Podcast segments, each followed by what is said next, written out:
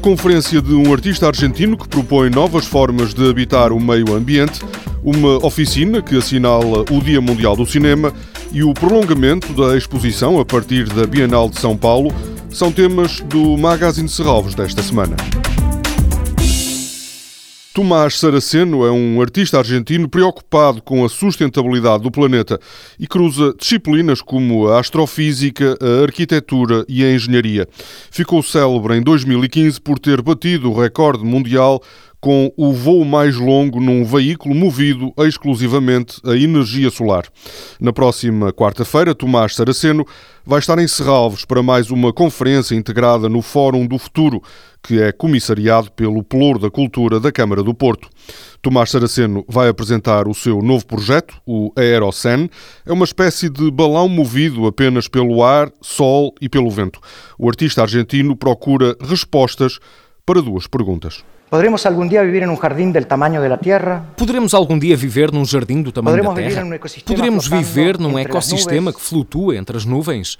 Responder a estas perguntas não é só um desafio tecnológico, é uma forma de reexaminar a liberdade de viajar e superar as reflexões políticas, sociais, culturais e militares das sociedades contemporâneas, porque o ar é de todos e não depende de nenhuma soberania. O aire é de todos e não depende de nenhuma soberania. A conferência de Tomás Saraceno terá a moderação do diretor adjunto do Museu de Serralves, João Ribas.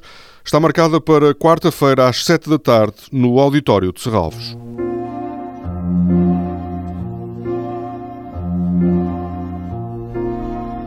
No domingo assinala-se o Dia Mundial do Cinema.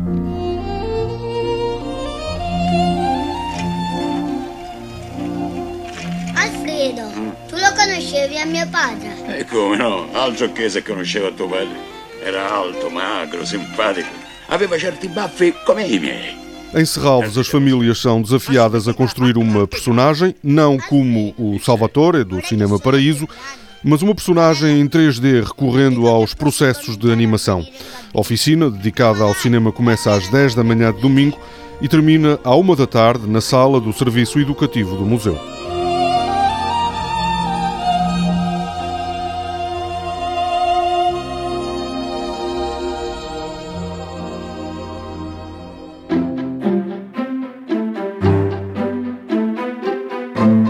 O encerramento estava previsto para o próximo domingo, mas a exposição Incerteza Viva, a partir da Bienal de São Paulo, vai permanecer em Serralves até 18 de fevereiro do próximo ano. Devido à procura do público, vão continuar no parque os cinco pavilhões encomendados a jovens arquitetos do Porto. No interior estão obras de artistas como Gabriela Brantes, Benjamin de Burca, Sónia Andrade e Priscila Fernandes. Toda a programação pode ser consultada em serralves.pt ou na página da Fundação no Facebook.